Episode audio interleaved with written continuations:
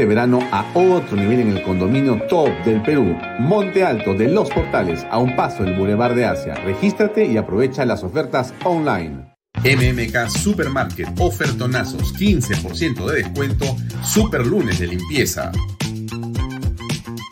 Super martes de cuidado personal. Super miércoles de pollo y cerdo. Jueves de cerveza Super Viernes de pescados y mariscos. Super Sábados de parrilla. Super Domingos Infantiles, llévate el segundo producto a mitad de precio. MMK Delivery 960-587-331. Coldwell Banker Realty, bienes raíces. Coldwell Banker número uno hace 23 años en Estados Unidos vendemos tu casa hasta por 20% más que el promedio. Número 1 en Florida con más de 12 billones en ventas. Número 1 en Miami-Dade y Broward. Jimena Preye, 305-904-0631. Coldwell Banker Realty. Delo.pe. Somos especialistas en transporte de carga regular transporte de concentrado de mineral. También transportamos material y residuos peligrosos. Y diseño y construcción. Ubícanos a través de nuestra web de lo.pe.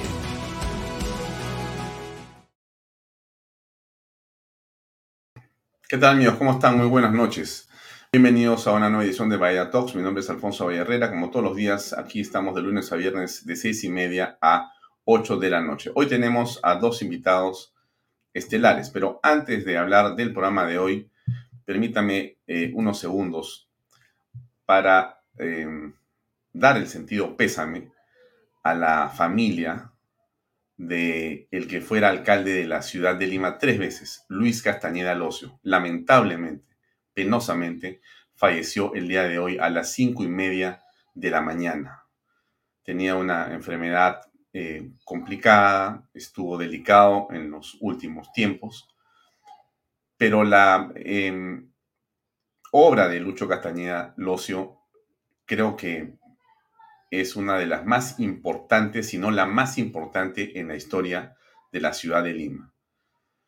Ustedes, si tienen y recuerdan lo que han sido los últimos 30 o 40 años de la ciudad de Lima. Si eres demasiado joven no recordarás, pero si tienes 40 o 50 años o más, conocerás y recordarás las famosas escaleras de Lucho Castañeda Locio, que le imprimieron una enorme dignidad a esos cerros de Lima complicados. Eh, los bypasses, los pases a desnivel, los hospitales de solidaridad, la obra pública que se ve en todas partes. Tuve la suerte de recibir y de conocer las obras eh, que entregaba Lucho Castañeda a través de los libros que se publicaban en la Municipalidad de Lima cuando él concluía sus mandatos. Tres libros espectaculares. Y tuve la oportunidad de conversar con Castañeda durante muchas horas, en muchas jornadas de conversación y eh, reflexión en torno a la importancia de resolver los problemas del ser humano en la ciudad de Lima. Era un hombre realmente con una voluntad eh, de roca. Era un tipo que trabajaba de una manera incansable, incansable, y que tenía a la gente más humilde como su prioridad. Realmente Castañeda ha sido uno de los alcaldes más eh, importantes de nuestra capital. Una pena y desde aquí le rendimos un brevísimo homenaje, pero también le enviamos a sus deudos, a eh, sus familiares, nuestro sentido pésame y eh, nuestro deseo que en paz descanse.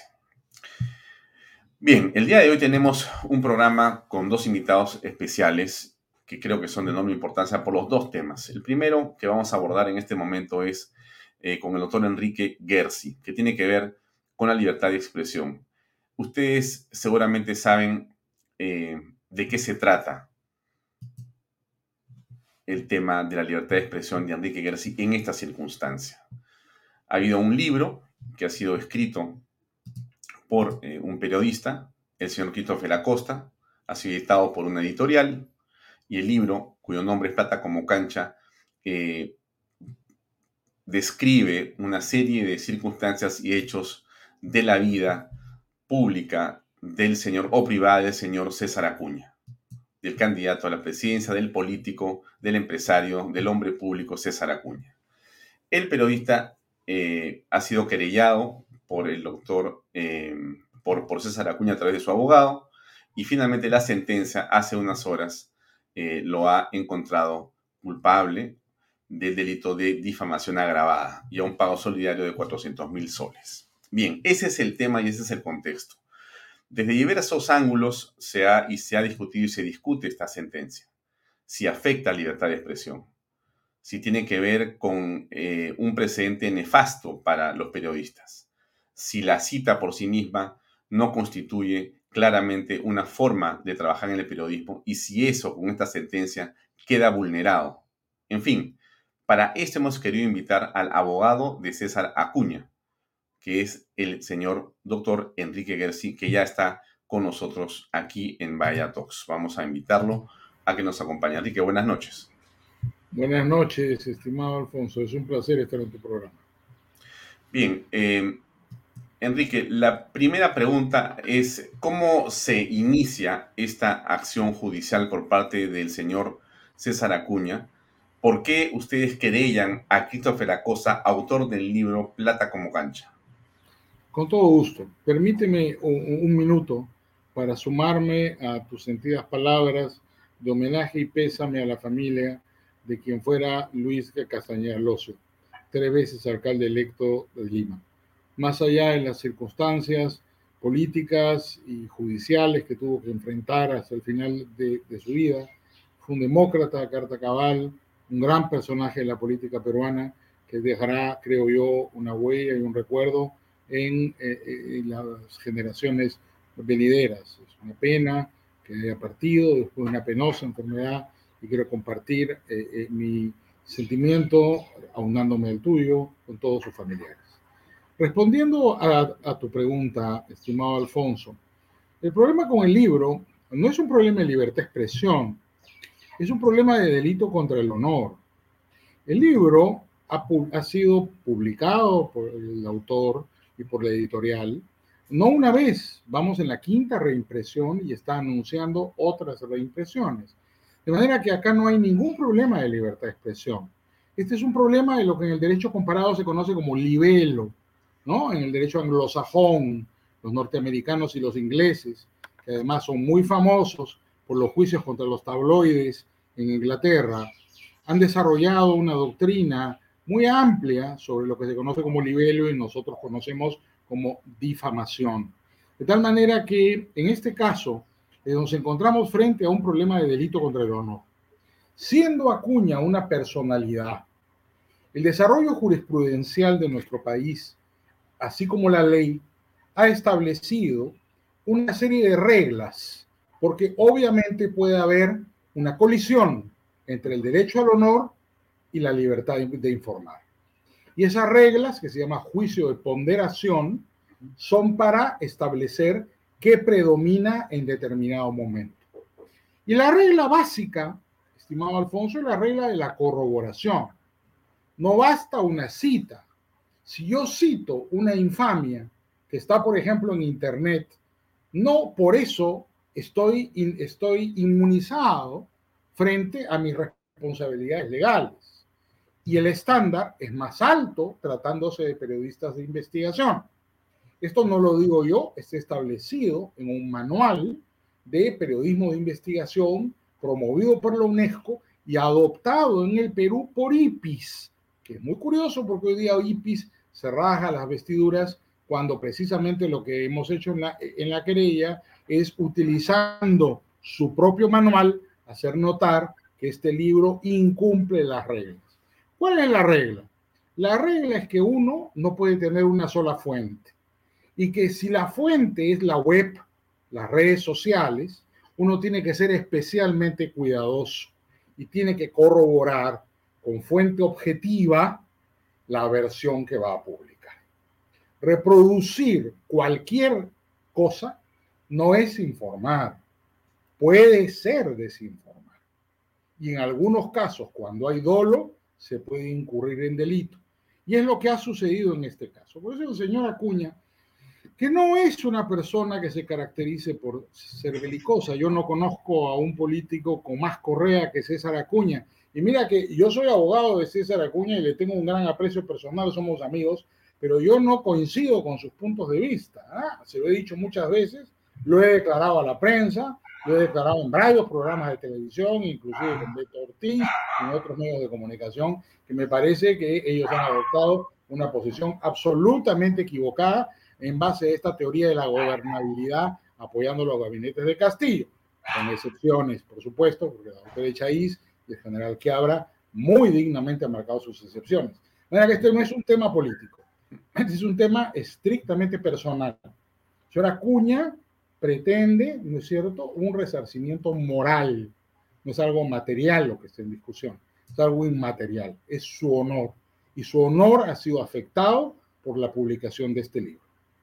Ahora, ¿cuáles son los puntos centrales de esta afectación al honor que ustedes han identificado? Los más importantes, podrían haber varios, pero ¿cuáles son, digamos, los tres centrales? ¿Cómo no? Nosotros hemos señalado 55, el juez ha hecho lugar a 37 y ha descartado 18. Estamos evaluando apelar, vamos a ver, vamos a discutir esto con Acuña mañana, si vamos a apelar también sobre e, estos 18, pero sobre los 37, los tres más importantes, este, Alfonso. El más grave de todos es que acusan a Acuña de violación, sin haberle pedido ni siquiera su descargo. Es decir, el mínimo protocolo periodístico. Ya no te digo del periodista de, de investigación, de un periodista normal de un periodista que trabaja en un medio es llamar a pedir el descargo. Y si no le contestan el teléfono, enviar un correo o una carta. Acuña es un hombre público, está en la calle y permanentemente lo puedes abordar con una cámara. No, el autor del libro ni siquiera le pidió su descargo al señor Acuña. No Pero el, señor, el señor Acosta ha eh, indicado en varios medios que tiene inclusive algunas eh, pantallas de eh, conversaciones con el hijo de Acuña o con otras personas cercanas al entorno de Acuña, tratando de preguntarle o llegar a una entrevista o entiendo que a corroborar o a conversar con el señor Acuña. Eso ya no está mostrando un interés y un deseo de poder contactarlo para preguntarle y aclarar esto. Todo lo contrario, porque el señor Acuña no vive escondido. Preguntarle a terceras personas no es buscar un descargo, le bastaba llamar al señor Acuña. Todos los productores de televisión, todos los medios de comunicación y los principales periodistas del país conocen el teléfono de Acuña, conocen dónde está Acuña, lo abordan permanentemente en la vía pública. Preguntarle al hijo o a un tercero o a una empresa, eso no es pedir los descargos. Un periodista de investigación, y, a lo largo de mi vida profesional he tenido contacto con muchos, por lo general, y manda una carta, no solo un mail o una llamada, manda una carta formulando las imputaciones, pidiendo una entrevista para recibir los descargos. Eso no existió. La versión de mi cliente es que jamás, ni directa ni indirectamente, ninguna persona le pidió sus descargos. De manera que si el señor, el autor del libro, alega, sostiene que ha hablado con una tercera persona, bueno, ese es un problema de él, no cumplió con el protocolo básico. Pero vamos al, al, primer, al primer tema, al más grave, Alfonso. Ok, la violación. Lo acusan de violación a la señora Rosa Gutiérrez. El señor Acosta tomó la molestia de llamar a la señora Rosa Gutiérrez. Ni siquiera. ¿Qué hace el señor Acosta? Siendo trujillanos todos. ¿ah? Toma una declaración de la señora Miriam Pilco, secretaria general del APRA de esa época, estamos hablando de la primera candidatura de Acuña, publicada en el calor de la campaña electoral, porque obviamente Acuña y los apristas eran enemigos políticos, y le atribuyen un acto monstruoso a, Acuña, un crimen, la violación.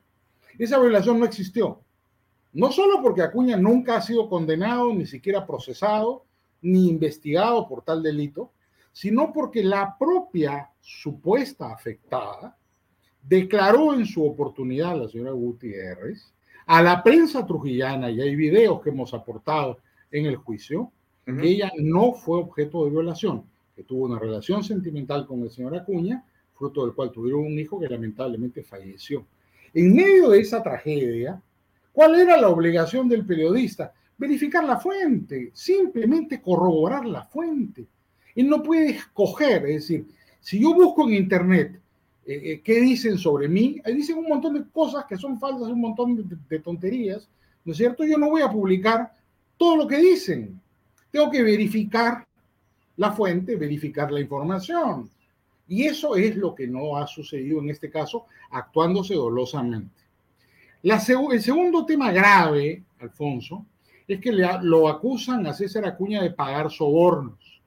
No, literalmente el libro dice que él había pagado un soborno.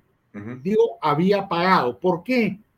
Porque seguramente advertido por sus abogados, a la hora de hacer su declaración instructiva, el autor del libro cambió de versión y dijo que había un error, que en realidad él había dicho habría pagado.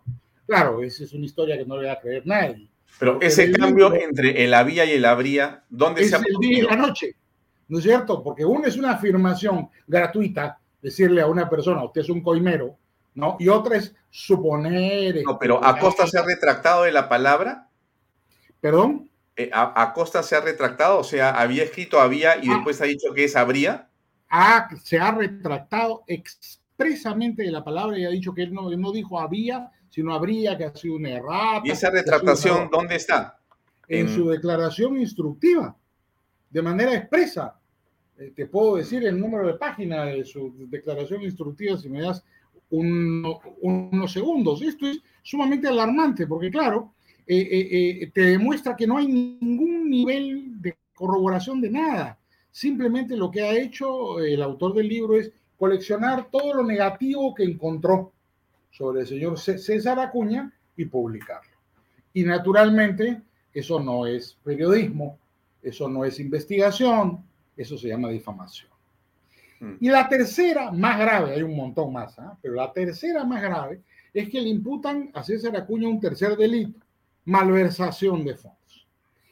Y cuentan una historia, ¿no? Cuenta en el libro una historia de unas señoras de un club de madres. Mire el nivel de la fuente, ¿eh? de unas señoras de un club de madres que dice que se les pagaba unos subsidios que serían ilegales o son ilegales. Pero no cuentan la historia completa, porque la historia continuó. Si tú cuentas un pedazo de la historia, no estás contando la historia. Eso no es reporte fiel, es reporte infiel. ¿No es cierto? Tienes que contar toda la historia, pues. Denunciaron a Cuña, Acuña fue investigado por el Ministerio Público con todas las garantías de ley, con la intervención del Procurador Anticorrupción. La investigación concluyó que Acuña no había cometido delito de malversación y fue confirmada por el fiscal superior anticorrupción de Trujillo. De tal manera que si contaran la historia completa, no, no pasaría absolutamente nada, no habría difamación alguna, pero no la contaron. Lo que hizo el autor del libro fue recortar la historia. Y mira, una media verdad es una completa calumnia. Tú no puedes decir que estás eh, dando información fiel, leal, ¿no es cierto? Cuando no lo estás haciendo y estás recortando la información. Ya, ahora, mira, Lucy Morales dice una cosa sobre la cual vale la pena repreguntarte, ¿no? Si Acuña sabe que lo están buscando sobre un tema a todas luces bastante sensible para él, entonces, ¿por qué es que no busca más bien el contacto con el señor Acosta? No lo hizo No, supo, no supo que lo estaban buscando. No, pero, el, pero, o sea, la pregunta es, em, ¿por qué Acuña no tuvo la diligencia para poder contactar con Acosta? Tú miras, pero es que no le corresponde, porque el que hace el libro es Acosta, no Acuña. Sí, pero están hablando sobre el prestigio de Acuña. Hay dos razones. La primera es exactamente lo que tú has señalado ¿no? porque el deber de diligencia del periodista, no, no, no del supuesto investigado. Y en segundo lugar, porque el señor Acuña no se enteró, como ha declarado él expresamente el día de ayer en el programa de María Ahora, de todas maneras. Nunca supo de las conversaciones supuestas entre su hijo Richard y el autor del libro, o el señor Valdés y el autor del libro. Nunca fue enterado. Él se entera del libro cuando empieza la promoción del libro en Internet. Y ahí dirigimos una carta notarial. Además, lamentablemente, la carta notarial fue muy difícil poderla enviar porque era la época de la cuarentena absoluta y eh, eh, eh, ya era demasiado tarde porque el libro estaba impreso. Mm. Ahora, es de todas maneras difícil de, creer, te lo digo pues eh, como comentario, por supuesto, que el señor Richard Acuña no le cuente a su padre sobre una indagación que hace un periodista sobre un tema que tiene que ver o con la violación o con uno de estos temas que tú has señalado. Difícil que no hablen, ¿no? Siendo una familia que habla de todo. La versión de mi cliente es que no se lo dijo y la obligación del señor Acosta, del autor del libro, era llamar al señor Acuña, no a terceras personas. ¿no? Me hiciste una pregunta, si, si la retractación del señor Acosta consta, sí, acá está, acá esta es la, copia de su declaración instructiva, eh, a la frase número 3, ¿no es cierto? El señor, eh, el señor Acosta dice que es habrían y no había. Y esto se encuentra en, en la página 6 de su declaración instructiva. De tal manera que el señor efectivamente cambió de versión de lo que publicó a lo que... ¿Por qué, por qué, crees tú que cambiaría de versión? Bueno, yo no estoy muy seguro si eh, el señor Acosta escribió solo el libro. Ha habido, o la, el señor Acosta ofreció el testimonio de una persona que no ha sido comprendida dentro de la investigación, una chica de nombre eh, te puedo confirmar exactamente el nombre, que se presentó como asistente de investigación. Eh, vamos a ver en el transcurso del desarrollo del proceso exactamente cuál ha sido su grado de participación, pero eh, yo creo que la sorpresa de señor Acosta cuando declaró podría estar vinculada con el hecho de que esta señorita haya tenido una participación adicional. Me refiero a la señorita Alexandra Beatriz García Runati, que fue presentada a lo largo del proceso como una asistente de investigación. En cualquier caso, la responsable no es ella porque ella no, no firma el libro, responsable es señora Costa y sus editores. Mm. Ahora, en, opinión tuya, entonces, eh, lo que ha existido acá es que se han alterado los protocolos de investigación periodística. ¿Eso es lo que tú estás señalando? No, lo que estoy señalando es que se ha difamado al señor Acosta. Claro, pero en la, prueba de la difamación, la prueba de la difamación es que se alteraron los protocolos de investigación periodística. No se llamó a Acuña, no se corroboraron las fuentes, se le dio validez a las fuentes menos verosímiles sobre las más verosímiles y no se ha buscado fuente objetiva. Porque una resolución fiscal, Alfonso, es pública. Eso era mínimamente, lo mínimo que un eh, de investigación hace si le dicen, oye usted, esta persona es un violador un adversador de fondos un coimero, es ir a buscar los antecedentes policiales, fiscales o judiciales. Bueno, de eso nada. Ya, a ver, eh, hace unas horas el doctor Ugaz, del estudio Ugaz, eh, dio una declaración eh, para RPP, el periodista Jaime Chincha, donde se refiere a un concepto importante y un antecedente que en un minuto y medio quiero compartir contigo para comentarlo, por favor. Escuchemos, eh, amigos. Efectivamente, hice una búsqueda de información y me encontré que alrededor del señor Acuña, varios de los miembros de su familia habían tenido distintas imputaciones por actos similares de plagio y eso es lo que se puso en conocimiento del juzgado. Que Acosta haya recogido esto citándome a mí cumple exactamente con lo que se denomina el reporte fiel. Y desde la época del caso Sullivan versus New York Times, que consagra lo que se llama la doctrina de la actual malicia, se considera que quien copia una frase, un texto, una afirmación y señala quién es el autor de esa afirmación, termina su deber de diligencia en ese punto. Si la información es falsa, dudosa, mm. no se corresponde con la realidad, eso no es responsabilidad de quien reporta fielmente la afirmación que viene de una fuente identificada. Existe también la doctrina llamada Campillay que se ha desarrollado en la Argentina, siguiendo la tradición del New York Times versus Sullivan, donde claramente se recoge este mismo principio que establece que no se le puede exigir, como este juez está exigiendo, que el autor del libro tiene que ir a verificar la veracidad o idoneidad de lo que dijo la fuente. Eso es, absurdo y es imposible.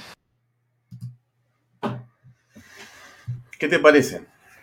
Bueno, en primer lugar, eh, eh, que esté equivocado, porque eh, no, no, no hay una relación entre lo que él dice y este problema. la frase que, menciona el doctor Ugaz, por lo demás, no ha sido objeto de condena. El juez no la ha considerado dentro de la condena. Pero yo tendría dos y hasta tres comentarios al respecto. En primer lugar, eh, el, señor, el doctor Ugaz está vinculado al doctor Pereira, son del mismo estudio, de manera que eh, eh, le está ahí hay una contradicción no bastante importante si yo pretendo que una cita de mi socio sea la corroboración de mi versión, ¿no? Eso, eso como que no hace mucho sentido, porque no buscas la cita de una tercera persona que no tenga conflicto de intereses. Dos, eh, no es cierto lo que dice el doctor Ugaz. El tema con el reporte fiel, que es una doctrina del siglo XVIII, que viene de Curry versus, versus Walker eh, de, de, Inglaterra, es precisamente que aquí en este caso es reporte infiel. Reporte fiel significa, ¿no es cierto?, que el periodista, el cronista, el escritor, da cuenta fidedigna de los hechos. Aquí no ha dado cuenta fidedigna de los hechos los ha partido, ha seleccionado, solo pone las imputaciones y no cuenta lo que pasó después, como si no hubiera habido investigación y como si esa investigación no hubiera tenido una conclusión. Después habla sobre la doctrina Sampillay, que es, digamos, una traducción a la doctrina argentina de famosa, la famosa doctrina de la, del actual malice, de, de, la malicia actual del sistema americano, New York Times versus Sullivan, pero no nos cuenta, es una sentencia del año 64, no nos cuenta que eso ha tenido dos desarrollos muy importantes. Hearst versus Robert Welch en 1974 y Roger Grace versus eBay en el 2004, no en el siglo XVIII. ¿Y qué dice Grace, Roger Grace versus eBay? Dice literalmente que no tiene ningún tipo de inmunidad ni privilegio legal aquel que difunde una información que sabe que es difamatoria o que puede saberlo. Es decir, si vamos a invocar derecho extranjero, invoquemos el derecho extranjero contemporáneo, pues no el de hace 300 años. Y claramente en el caso de Roger Grace versus eBay, se establece la doctrina contemporánea respecto de la interpretación de la malicia actual que supone que la persona que distribuye la información no sabe que es difamatoria, actúa de buena fe, ni puede saberlo. Y en el caso del señor Acosta, sabe que actúa difamatoriamente, en el caso de la difamación, en el caso de la revelación, sin duda, y, o puede saberlo. Y te voy a poner un ejemplo adicional. Pero tú estás, estás entrando al pensamiento de Acosta. Bueno, pero para refutarlo, porque si te, te, voy a poner un ejemplo típico, ¿no es cierto?, de cómo Acosta hace un reporte infiel y no un reporte fiel, y cómo sabía y podía saber, de hecho, que estaba informando incorrectamente, con lo cual no tiene ningún tipo de protección legal. Él no está cumpliendo con el estándar del periodismo de investigación. Me explico.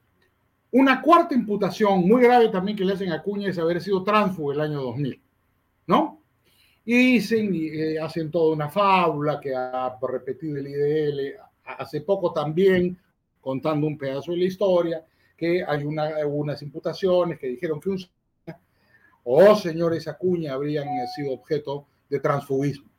Pero no te cuentan el resultado de la investigación. Te dicen que hubo una imputación que le hicieron, pero no te dicen que esa imputación fue investigada por la Comisión Estrada, que hubo un informe final y que el Ministerio Público no procesó a César Acuña, porque quedó en evidencia que no era César Acuña, sino Jorge Dacuña, que es, aunque el apellido se parece, en portugués tiene una D con un apóstrofe y una H intermedia, no son la misma persona. ¿Sabes quién proporcionó al juzgado el informe final de la subcomisión Estrada donde estaba la doctora Emma Benavides y el doctor Luis Heisen, que establecía que era Jorge de Acuña el tránsfuga y no César Acuña, mm. el propio procesado, el autor del libro, en sus descargos, él presenta el informe final que no lo teníamos nosotros. Simplemente le hicimos ver al juez, señor, ahí está la prueba. El señor sabía que no era el señor César Acuña. Tenía el informe él lo ha presentado, ¿por qué no lo dijo en el libro? Te das cuenta que aquí el problema es el de presentar información sesgada. No puede invocar reporte fiel porque es reporte infiel. Son un conjunto dislocado de versiones parciales que se presentan sin dar la versión completa. Si él hubiera contado la versión completa y la versión, ¿no es cierto?, corroborando su fuente, no habría absolutamente ningún problema. Este no es un problema de derecho de citas. Si yo cito a un difamador, no por eso estoy exento de responsabilidad. Estoy participando en la difamación, como establece claramente el antecedente que te he leído, ¿no es cierto?, de la jurisprudencia anglosajona de Roger Grace con eBay. De manera que no puede utilizarse, además creo que es insensato y innecesario recurrir a la legislación extranjera, porque el plenario número 3 de la Corte Suprema Peruana del año 2006 ha establecido claramente cuáles son las reglas para ponderar la libertad de expresión y el derecho al honor. Y no es necesario en absoluto, pero ya que hablan del derecho extranjero, hablemos del derecho extranjero. El derecho peruano tiene todo el material suficiente y yo diría aún más elaborado que muchas de las jurisprudencias extranjeras, en particular la de reporte fiel que tiene más de, tres años, más de 300 años de antigüedad, para ayudarnos a esclarecer este caso. Este es un caso muchas, de violación del derecho al honor. muchas personas, eh, no solamente colegas, sino en diversos ámbitos de la vida pública en el país, política, periodística en general, se han referido a este fallo como abominable, como abominable. Y de hecho, déjame simplemente colocar en la pantalla un pronunciamiento de la Universidad de San Marcos a través de varios alumnos y varias eh, eh, facultades de letras y ciencias humanas, eh, a lo que ha también hecho por su lado la Comisión Interamericana de Derechos Humanos, está el pronunciamiento de la Embajada de Estados Unidos, del gobierno de Gran Bretaña, eh, lo que ha dicho Naciones Unidas, lo que ha dicho la Comunidad Europea, y podría seguir citando eh, ad infinitum lo que ha sido un pronunciamiento de una serie de, eh, digamos, actores. ¿Qué piensas al respecto? Que no, no tienen razón. No, que no han leído la sentencia. Simplemente que están repitiendo un lugar común, tal vez por algún interés de tipo político. Yo le agradezco a las representaciones extranjeras su, interés en el cumplimiento y la vigilancia del estricto cumplimiento del Estado de Derecho en el Perú, ¿no? Y, sin que eso llegue a ser injerencia en asuntos internos. Esta es una decisión válida con debido proceso de un tribunal nacional. Pero la opinión. Los invitaría, a leer la sentencia, porque la sentencia no tiene nada que ver con la libertad de expresión, Alfonso. La opinión sobre el fallo es política. La que critica el fallo te parece política. No creo que es política y está tratando de atacar más bien al gobierno de Castillo, como si tuviera algo que ver con esta discusión. No tiene nada que ver con esta discusión. Acá se están mezclando papas con camotes. Esta es una, una querella estrictamente sobre un libro que yo creo, sinceramente, Alfonso, que por ejemplo, Penguin no lo hubiera publicado en Nueva York.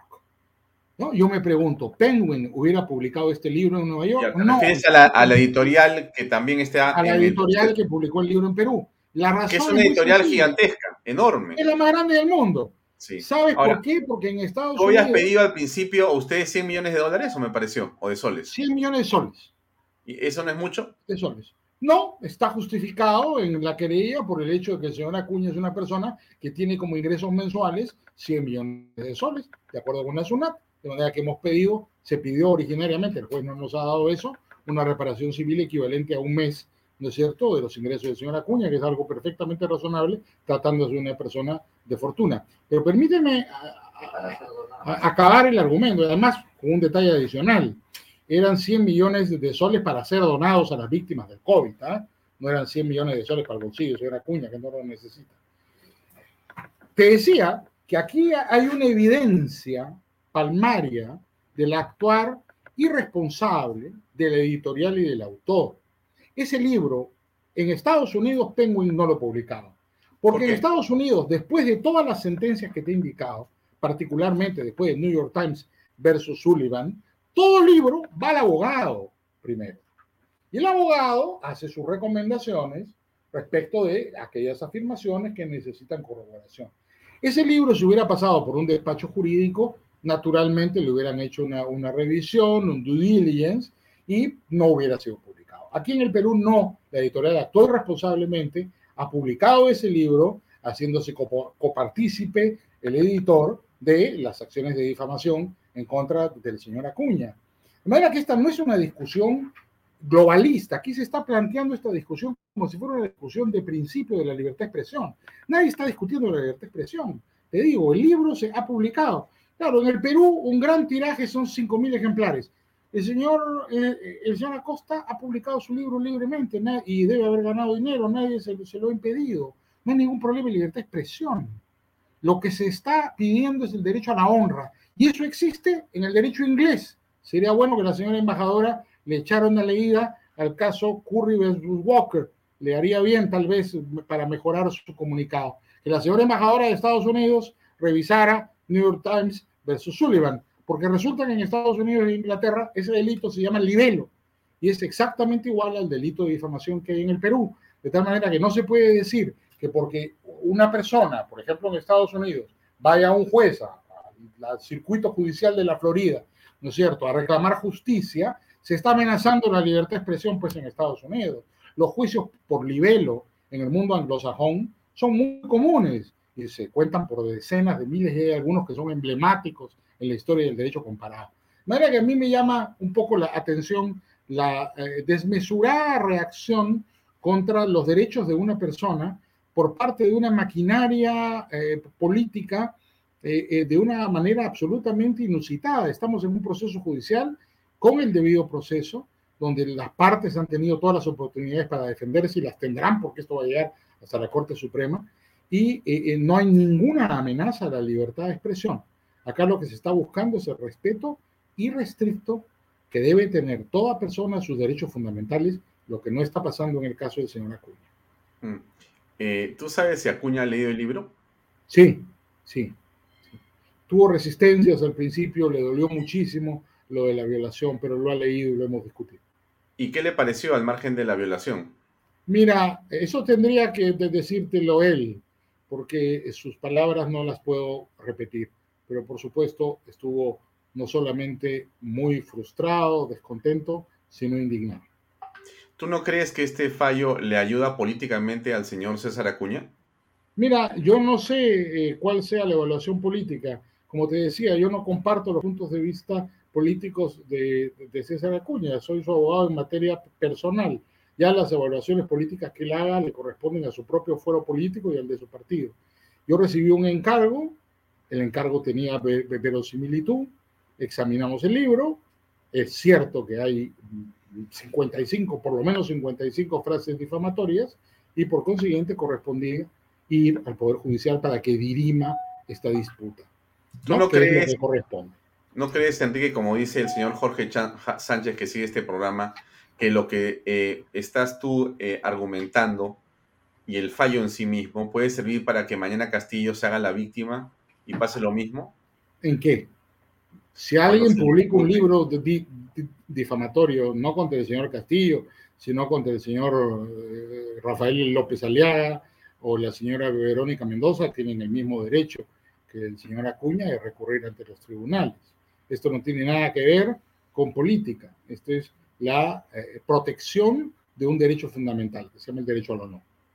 Mm. Ok, copiar y pegar una declaración de un tercero identificándolo, ¿es una difamación? Depende del contenido de la declaración. Si dice en la declaración, Gersi es un homicida, y no lo soy, y yo lo repito, y como dicen los criollos, lo vocineo, estoy cometiendo sin duda un delito de difamación.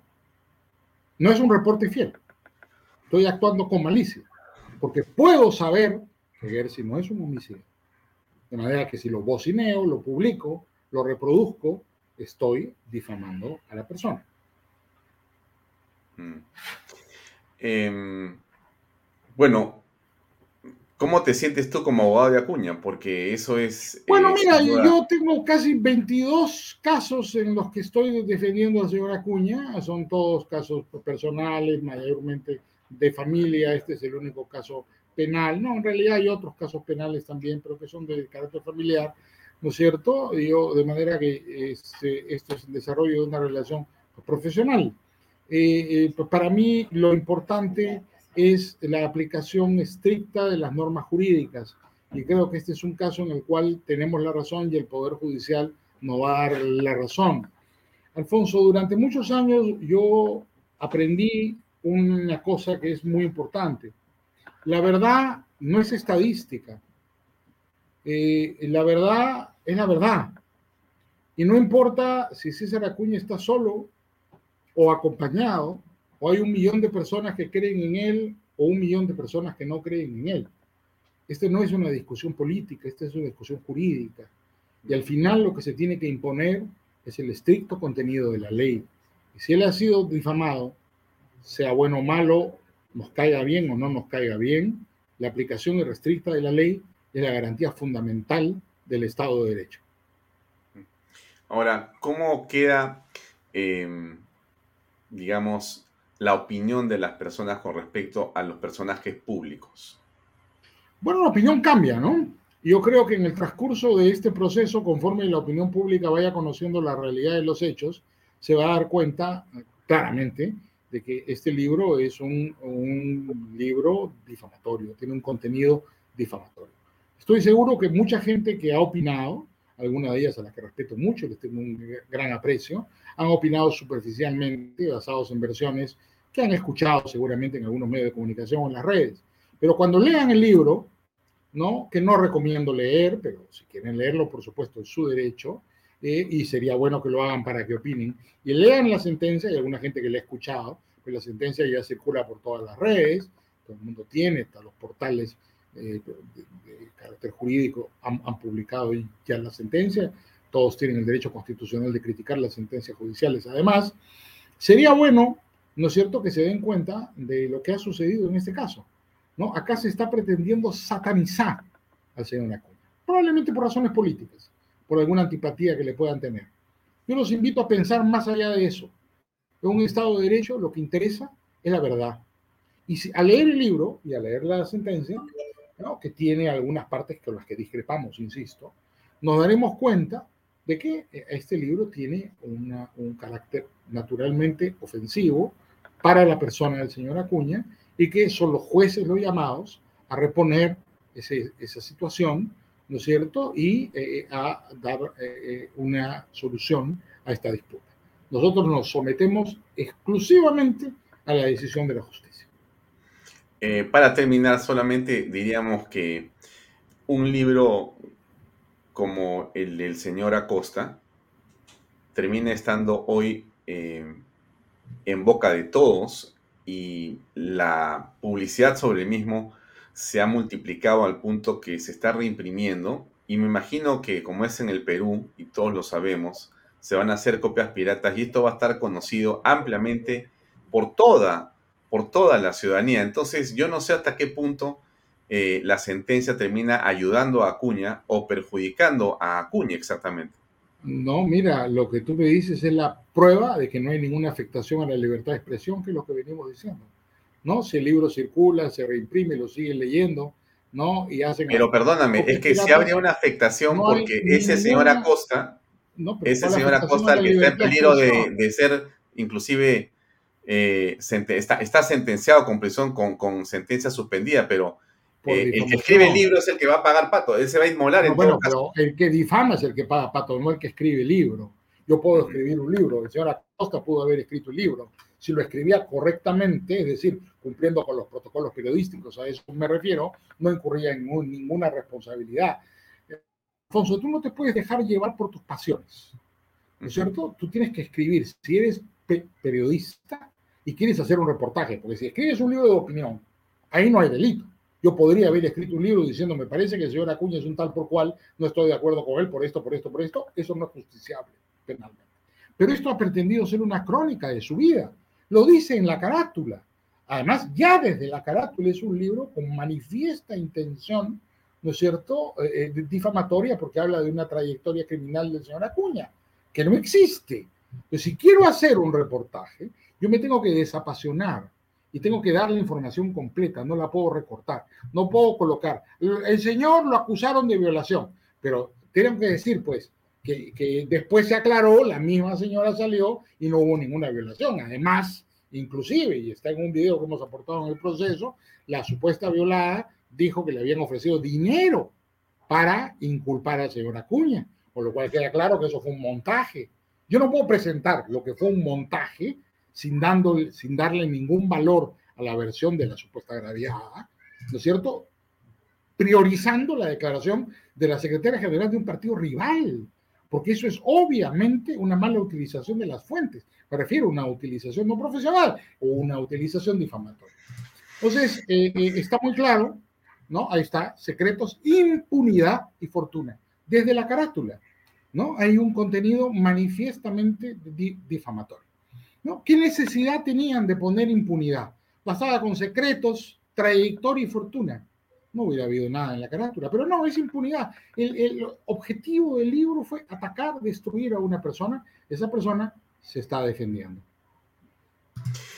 Bien, Enrique, gracias por acompañarnos, gracias por tu declaración y estamos en contacto para ampliar este. Seguramente hay ya una apelación y esto va a continuar, va a seguir a la venta el libro de una manera muy notables, lo que me parece a mí. Nadie lo va a impedir, esa es la libertad de expresión, pero tiene el autor del libro tiene que responder por las consecuencias de sus actos, porque así tiene que responder todos los ciudadanos.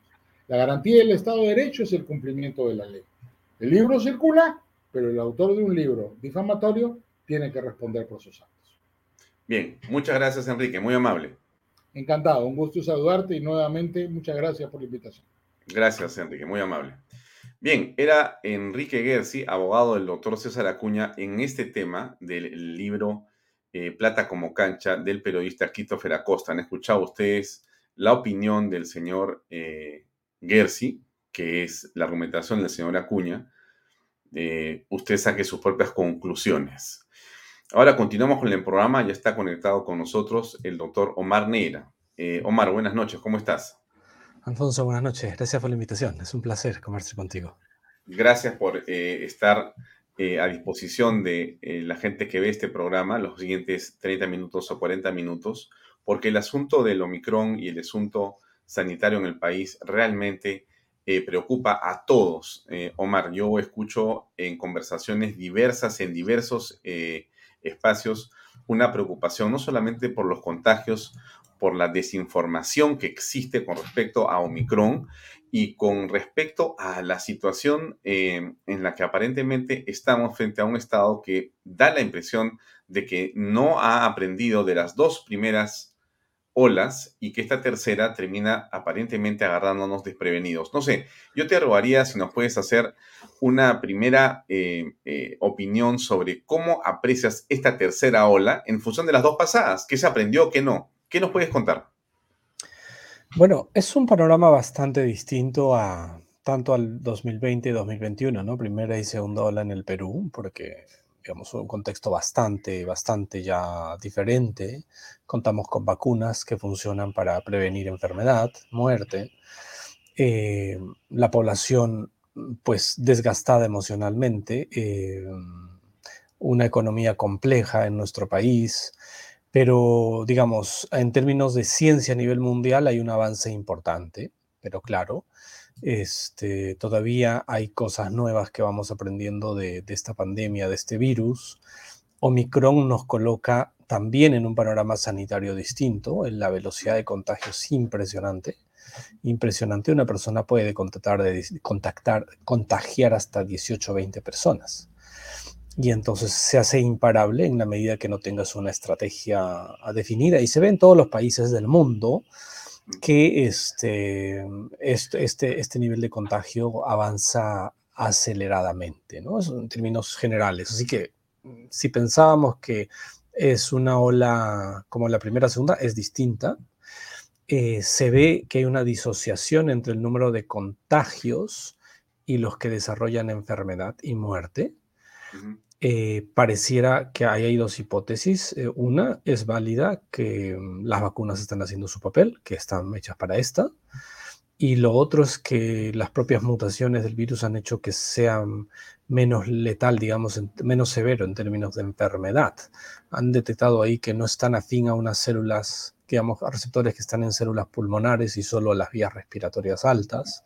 Mm. Entonces hay una serie de factores que hacen un panorama distinto. ¿Es auspiciador? Ah, no lo sé, parece esperanzador, pero claro, en la medida que hay países y países, eh, se comportará distinto.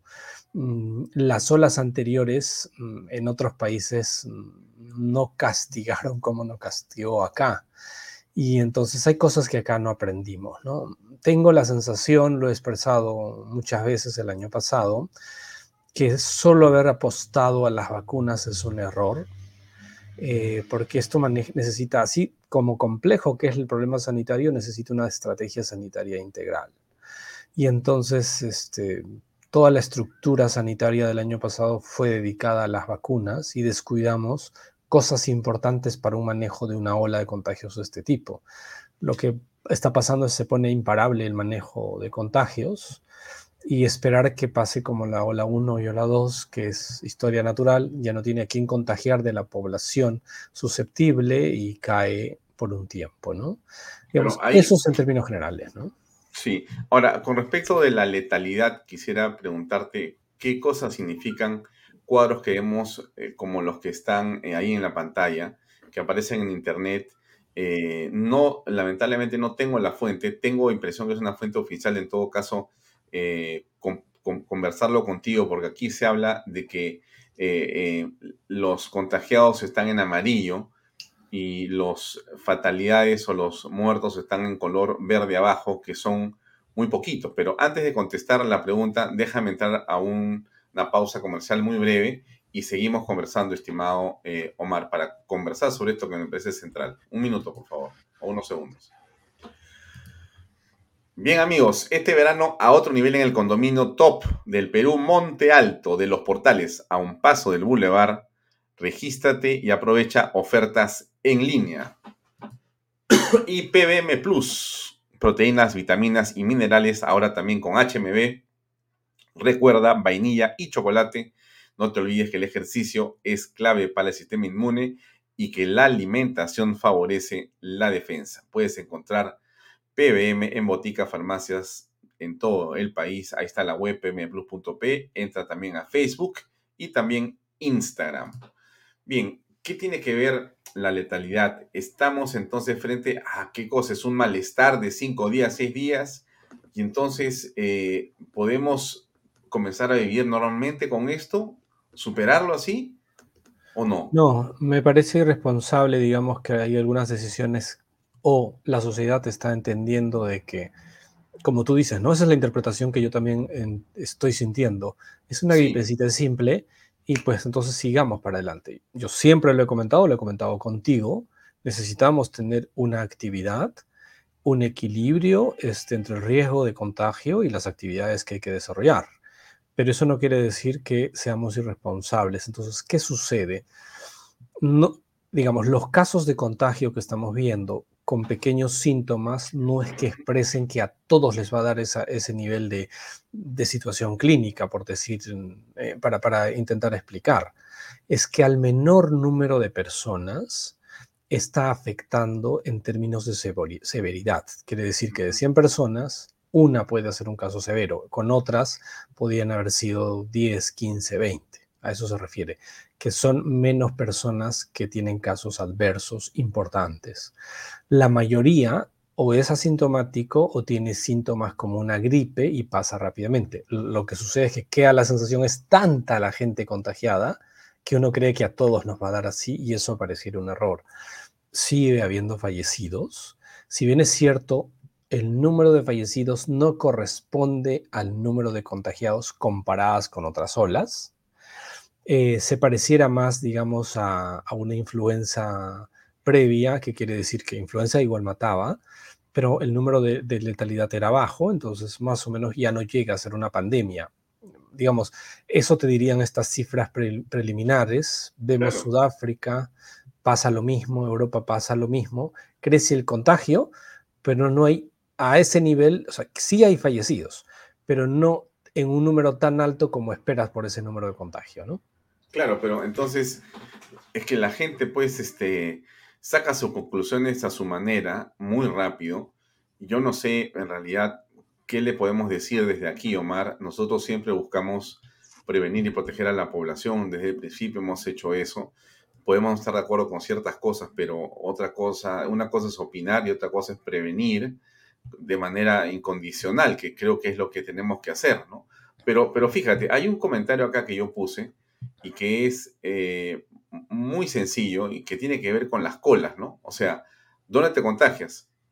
Lo dice Patricia Chávez, en las colas del descarte, allí se están contagiando de lo lindo. Otra vez, mira, hoy día eh, tuve que llevar a un familiar a la RENIEC, en la avenida San Luis en San Borja, en Lima, y la cantidad de gente que está pegada unos con otros es impresionante. De ahí saldrán por lo menos la mitad con COVID, si alguien lo tiene. O sea, está bien que tengas máscara, pero estás este, casi, casi eh, nuca contra nuca porque la gente pues este, eh, está desde las 5 de la mañana o 4 de la mañana haciendo cola para poder tener su DNI porque se lo robaron o se le perdió porque es el duplicado. Pero, eh, o, sea, o sea, ¿qué te quiero decir? Esto es un desastre un desastre. En vez de haber ampliado los horarios de trabajo en todas partes, los vuelves a reducir. No sé, a mí me parece que es absolutamente contraproducente este, este, este hecho de que 11 en la noche el toque de queda, no sé Omar, tú cómo lo aprecias, pero mucha gente dice, más bien deberías dejar que el tema sea hasta las 12 o hasta, o hasta la 1 de la mañana porque va a haber más tiempo, si no ahora todos se apelotonan otra vez en los transportes públicos Ahí está ahora, ahí está ahora la gente ya está corriendo. A las 9, a las 9 de la noche cierras todo y a las 10 están todos otra vez como si fueran sardinas. O, esto no es, no es así, yo estoy hablando incoherencias. No, no, no, eh, lo que tú dices tiene, tiene mucho sentido y es real. Acá hay, acá hay dos aspectos, ¿no?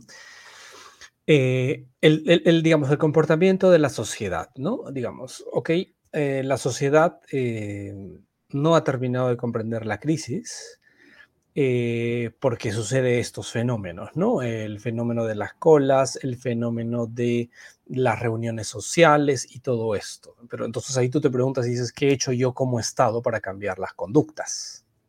Y, esa es la discusión de fondo. Ok, hemos criticado la sociedad, yo lo, he hecho en algún momento también, decir, oye, pero ¿por qué no aprendemos a respetar, vamos a, a, ejemplo de RENIEC, ¿por qué no aprendemos a respetar el distanciamiento en RENIEC? Si tú respetas el distanciamiento en RENIEC, las colas serían de 10, 20 cuadras. ¿sí? Entonces, técnicamente no se podría hacer. Pero si tú respetas, va a haber otro que se te va a meter en el distanciamiento. Mm. ¿Sí? Funciona. Es el criollo peruano. Entonces, esa es la sociedad. Y el Estado no ha sido capaz de comprender, y eso sí me parece ya el tema de fondo. Claro. Que migraciones, RENIEC, toda la estructura del Estado, Alfonso, no ha terminado de comprender que estamos en una crisis sanitaria que requiere inteligencia, flexibilidad y adaptación a esta nueva circunstancia. ¿Qué quiere decir? Si, si estuviéramos, em, digamos, si, si, haríamos un análisis y decir, ok, tenemos un flujo de 2.000 personas entre 8 de la mañana y 5 de la tarde. Vamos a hacer lo siguiente, porque hay servicios en el país estatales que funcionan 24 horas perfectamente vamos a duplicar la capacidad de atención, abrimos 24 horas para que 2.000 personas se atiendan en 24 horas y no tenga esto. Pero como es el Estado, y al Estado pues este, es un elefante que le cuesta pensar así, dice, me importa el ciudadano, que resuelva su problema, que no tenga renie, que no tengan partidas los chicos, que no tengan primer nivel de atención, que no tengan atención oncológica, que no tengan medicamentos. Yo solo me dedico a COVID, cierro todo, en dos años tengan sus pasaportes porque no es importante y no, no se ponen a pensar que el ciudadano de a pie necesita los servicios del Estado. Sin el Estado no funcionamos. Entonces no hemos sido capaces, a pesar que la ciencia mostró cómo nos contagiamos, de dar una respuesta sostenible estructural y no llevada a medidas que te cierro la Navidad, te cierro el Año Nuevo. Y no terminamos de entender. Consecuencia de las medidas es que tanto el año pasado, el año pasado y el anteaño nos cerraron las fiestas y se incrementaron enormemente las colas el nivel de contagio. ¿Por qué? Porque cuando tú restringes, la gente se aglomera, la sociedad termina haciendo esto. Es la sociedad, la conducta humana es muy compleja de entender. Y eso tendrían que saber este, pues quienes dirigen este, el Estado, para eso se meten. O sea, no es justificación que un funcionario público diga, tenemos 200 años de un problema estructural. No aceptas ese cargo, pues. Si tú aceptas un... Pero, eso es lo que te dicen, pues. O sea, o sea, mira, a ver, escuchemos un ratito al ministro Ceballos que dijo hoy día que lo siguiente. Vamos a escuchar, por favor, y quiero tu comentario, por favor, Omar. Ingresar a estos espacios públicos cerrados y los que señala el decreto de urgencia se va a mantener para todas las personas mayores de 18 años en todos los niveles la presentación, por supuesto, de las dos vacunas para poder ingresar y en esto hacemos un llamado a las autoridades locales y también al sector privado para controlar efectivamente la presentación de los certificados de vacunación. Pero además, en el caso de las personas mayores de 50 años, deben presentar el carné de vacunación con la dosis de refuerzo, los mayores de 50 años. Porque esta pandemia, esta pandemia a quienes afecta sobre todo, y basta ir a las unidades de cuidados intensivos, es a los que no están vacunados y a las personas vulnerables, incluso a los niños y a los adultos mayores de 50, 60 años, que no tienen toda la vacunación completa y la dosis de refuerzo. Por eso es que, como tenemos que proteger a este sector en medio del incremento importante de contagios, que en general su presentación es leve a moderada, pero por el volumen de contagios está golpeando a este grupo etario vulnerable. Por eso deben tener la dosis de refuerzo para poder ingresar a lugares públicos a partir de la vigencia de este, este decreto supremo. ¿No? Esto es lo que básicamente se ha acordado, también lo que ya les dije antes. Ya, está clarísimo arriba de 50, si no tienes la tercera dosis, no vas a entrar. Eres un muerto viviente, te quedas en la puerta. Eh, así funcionan las cosas, Omar. Alfonso, me parece que contigo comentamos el día que salió la vez pasada y, logramos hablar unos minutos. Para actividades no esenciales, yo sigo insistiendo que está bien para no esenciales, pero para las demás actividades, que tiene que ver mucho con ir a oficinas del Estado, ¿ah? voy a volver a ese tema, te van a restringir esto. ¿sí? Y eso no está bien. A ver, eh, los estados que han impuesto esta obligatoriedad para ingresar a estos espacios es porque claudicaron a su rol de promover las vacunas eh, masivas para que la gente adquiera, porque fracasaron. Estados como Portugal, que llegaron al 90%, no ahorita, llegaron tipo agosto, septiembre, ¿sí? un éxito del programa de Portugal, hicieron educación y la gente fue. Entonces, ese es el camino, pero cuando pues un Estado fracasa, obliga y entonces te va a generar problemas mayores en la sociedad. Eh, mayores de 50 años, solo creo, creo que han accedido a la dosis el 50% de esa población. O sea que a partir de los próximos días, el otro 50% de esta población deja de tener cierta actividad importante en sus vidas. Y eso es porque se toman estas medidas. ¿Qué pretende esta medida? Acelerar el programa de inmunización, pero no va acompañado de otras cosas, no evita contagio, Alfonso. Eso es lo que no comentan. Si la población comprendiera que las vacunas son útiles, pero no evita contagio, tomaría, digamos, educaríamos de otra manera y tal vez el programa funcionaría y podríamos digamos, avanzar en un manejo sanitario de otra forma, evitando contagios, que, lo que tú dices, prevención, prevenir. ¿Cómo hacemos? Que buscar que haya espacios seguros para que las personas tengan menos riesgos de contagio. Vamos a RENIEC, que RENIEC atienda en espacios abiertos la mayor cantidad de gente en el mayor horario posible.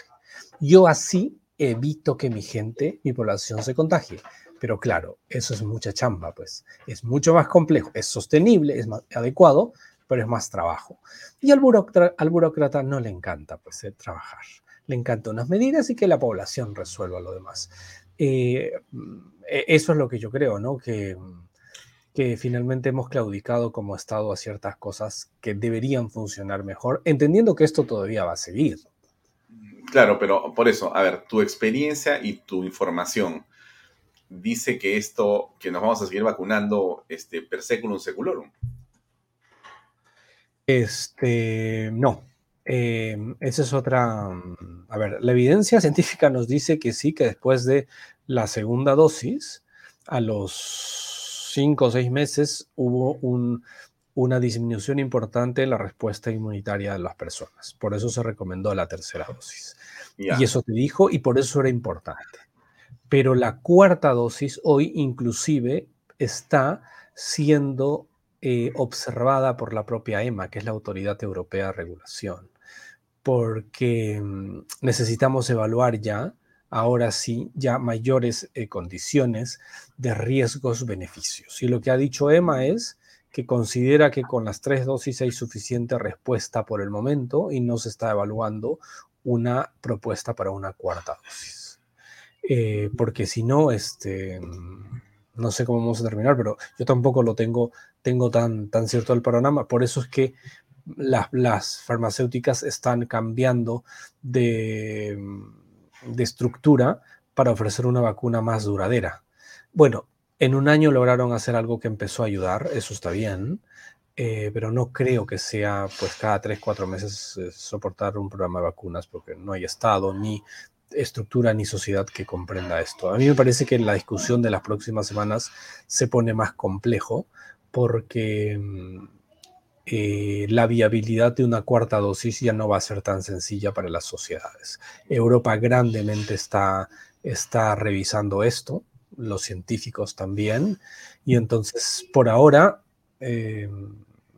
es, aventurado decirte cómo terminamos, pero no creo que las autoridades serias, ¿no? Como FDA, EMA, rápidamente, sin tener mucha evidencia de riesgos, beneficios, puedan dar autorizaciones. Tú, eh, digamos, estás de acuerdo con la política sanitaria del gobierno de Pedro Castillo? Eh, para el manejo de la pandemia, y intento resolver eh, eh, de dos formas, ¿no? El manejo sanitario en general y para el tema de la pandemia. Yo creo que en general no se ha hecho casi nada. La única apuesta que se hizo fue a las vacunas. Eso hay que aplaudir, más o menos funcionó. No es el programa más exitoso, ¿no? Este, un programa exitoso, más allá de la cuarta dosis, es el de Chile, ¿no? Chile tiene 60% de la población con su tercera dosis, inicia su cuarta. Más allá de esa discusión de si es o no cuarta dosis, eso es un programa exitoso.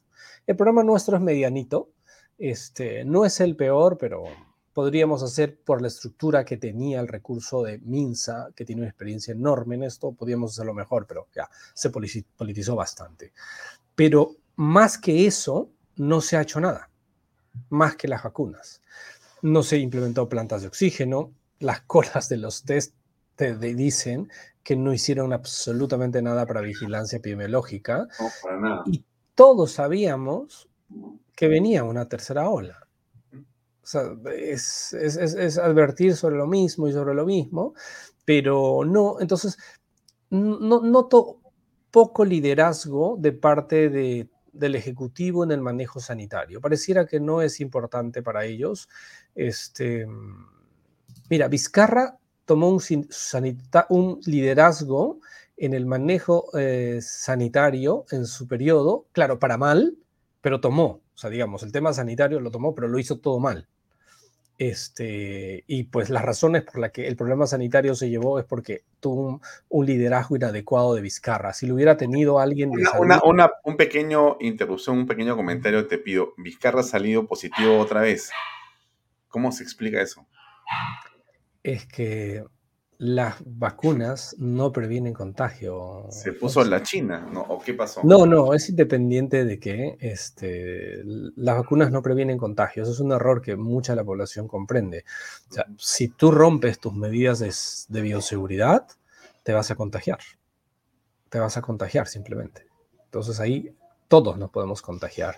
Y la velocidad de contagio es tanta con Omicron. El, el, tema de la vacuna lo que hace es que eh, los malestares y al final tu cuerpo pueda manejar mejor los efectos de la enfermedad y pueda salir sin llegar a UCI. Eso es básicamente, digamos, Esa es la, función. Eh, la, función de la vacuna.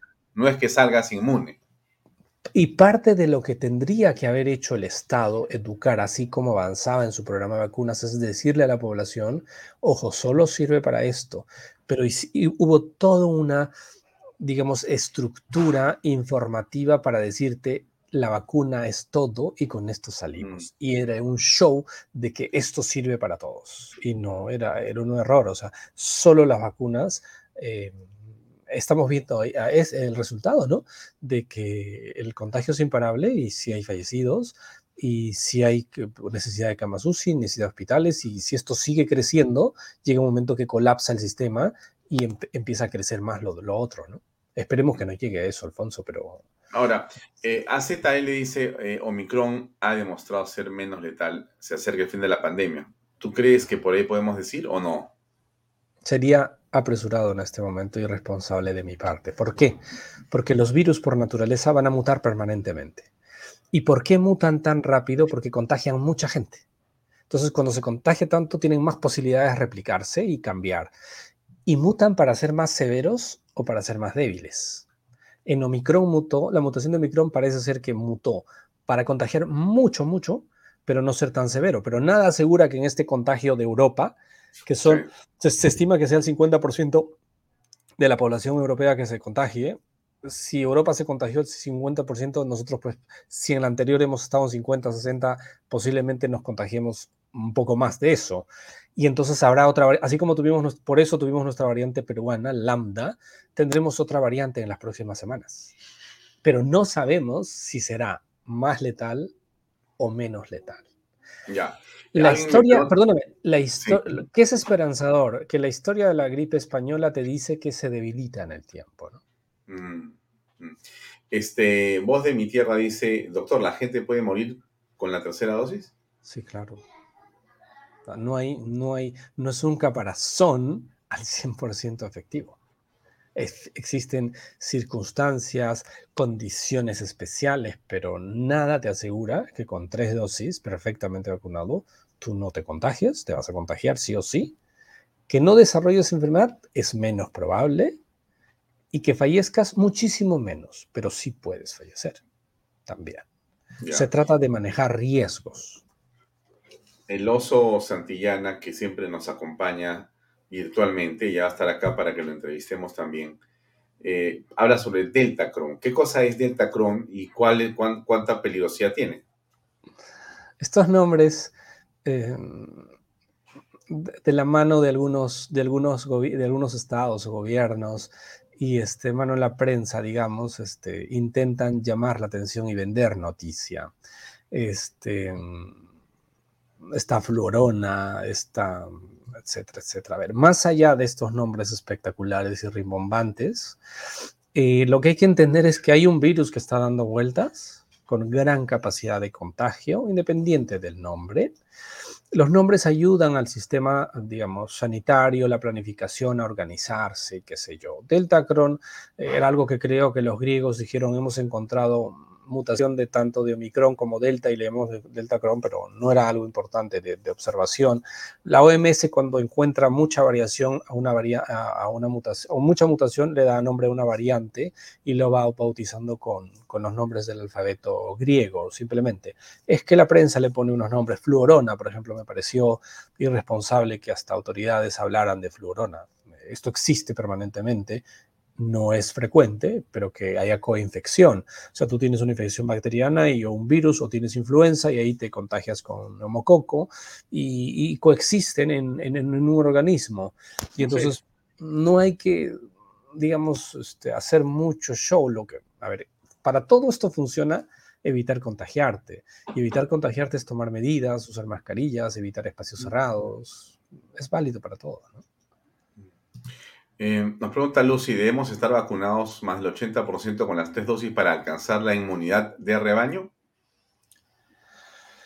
Eh, lo mencionaba hace un momento, Portugal inmunizó al 90% de la población y no ha tenido inmunidad de rebaños. Por ahora, este, la inmunidad de rebaño parece ser temporal, quiere decir que soporta cinco o seis meses. Eh, uno de los ejemplos que la ciencia va a utilizar en los próximos años o para contar esta pandemia va a ser Perú posiblemente. Lastimosamente no hay mucha data porque las universidades están cerradas, el INS, quien tendría que haber liderado mucho de la investigación, no se ha, no se ha este, dado un gran trabajo para cuantificar esto. Nosotros en la universidad este, pretendemos en este año intentar mapear y yo creo que Perú tiene una de las poblaciones más inmunizadas en términos de contagio natural, más vacunas, es el ideal en este momento de población protegida y a pesar de eso no tenemos inmunidad de rebaño. Este, por ahora no. Yo creo que cuando se avance en el mundo, a finales de este año tal vez tengamos alguna luz, pero por ahora 90% de la población como Portugal no ha alcanzado la inmunidad de rebaño. ¿no? Mm. Ahora, eh, las condiciones de este Omicron eh, tienen una diferencia con respecto de lo que es el COVID-19 por varias razones. Parece como habíamos dicho, distinto en todo caso, pero la pregunta es, ¿cómo las personas pueden, eh, digamos, hacer lo posible para poder prepararse y estar más allá de las medidas de distanciamiento, de lavado de manos? Eh, ¿Qué más deben hacer las personas para poder estar preparados para evitar el contagio? Evitar el contagio social, el, perdón, evitar mucho de contacto social innecesario. Este, yo creo que fiestas masivas de 30, 50, 100 personas en espacios abiertos es algo que debemos evitar. Digamos, este, espacios cerrados son los lugares de gran contagio. Entonces necesitamos llevar la, las actividades, inclusive las de ocio, a espacios abiertos y todavía no podemos pretender tener reuniones grandes. O sea, por ahí no se puede todavía liberar eh, como sociedad y todavía necesitamos que haya un sentido de responsabilidad para que en grupos pequeños podamos tener ciertas normalidades, entre comillas, para, para intentar, digamos, este, eh, de cierto modo evitar los contagios. La clave sigue siendo evitar contagio, porque... Mm, eh, no sabemos, a pesar de que hay asintomáticos, hay algunos documentos que están saliendo que hay un long COVID, hay efectos a largo plazo por el contagio con el COVID. Y entonces, este, lo ideal y la clave es no contagiarse. Hoy es muy complejo en este contexto de Omicron, pero es posible. ¿Cómo haces? Evitas estas reuniones, eh, evitas este, ir a espacios aglomerados, este, y nada, pues sí es imprescindible alguna reunión, hazlo al aire libre, ¿no? Este, pero esas parecen sigue, siguen siendo la clave. Mm. ¿Cuál es el factor eh, o cuál es el papel que juega la alimentación como factor de protección? El sol y la alimentación, que parecen ser dos elementos que he escuchado de muchas personas son fundamentales.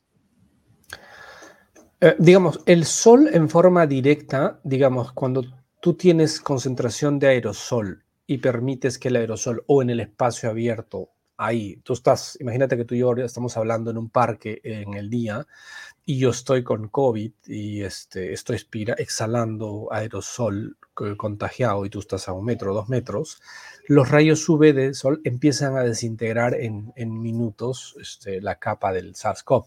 Entonces las posibilidades que tú tienes de inhalar un SARS-CoV eh, activo, digamos, son menores, ¿no? Digamos, esa es la importancia del sol. El sol como tal en el cuerpo, digamos, tiene, tiene efectos importantes.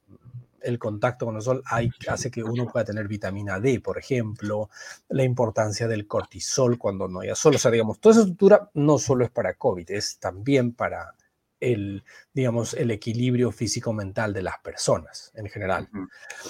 Y la alimentación, como para cualquier este, prevención de cualquier microorganismo, si tú tienes una alimentación saludable, este, tienes un equilibrio fisiológico, eh, te permite tener una inmunidad en un estándar adecuado y por lo tanto estás bien. Pero si tú tienes una alimentación pues poco saludable, vas a tener, este, digamos, entre comillas, descompensar ciertos aspectos y, y tu sistema inmune no responde bien. En términos generales, claro, si tú llevas una alimentación inadecuada, prolongada y tienes obesidad, sabemos que el 60-65% de los que han muerto son personas con obesidad. Hay una gran afinidad para que las personas con obesidad este, desarrollen enfermedad importante, ¿no? Mm. Eh, a ver, Alex Witteman dice, Alfonso, ¿por qué no pregunta por el Estado peruano? ¿Por qué el Estado peruano firmó un acuerdo con la OMS de prohibir la autopsia? Con autopsia se conoce de qué murió. Eh, ¿Sabes algo al respecto, Omar? No, no, no. Eh, digamos. ¿O son rumores? Fue más en el, en el principio de la pandemia que se conocía poco, parece algo sucedió en China, el OMS dijo es mejor incinerar los cadáveres o recomendó, eh, fue algo que sucedió en ese momento, pero hoy no están prohibidas las autopsias, solo que cuando hay un paciente que fallece, tiene diagnóstico de COVID, ya sabes que, murió por COVID y entonces no. Estas, digamos, estas necropsias sobre todo tienen que llevarse con fines de investigación, más, que por el paciente, con fines de investigación para ver, algo hicieron los italianos. Ahí se ha visto que es más un problema inflamatorio que respiratorio y para dar respuestas, pero hoy no está, no está, pero en Perú no tenemos capacidad para, para hacer esto. finalmente estados con mayor capacidad tecnológica lo están haciendo, están investigando, eso se está haciendo, pero Perú, con universidades cerradas donde se hace mucho de este trabajo, pues es, difícil. Eh, y en algún momento acá solo se permitía incinerar a los pacientes, no te despedías. Hay un, un factor ideológico enorme, ¿no? Se corrigió después de un tiempo, pero doloroso todavía para muchas familias, ¿no? Sí. Lucy Morales nos dice, eh, bueno, si podemos alquilar este verano una casita en la playa para disfrutar con nuestro núcleo familiar, eso será mejor y será saludable.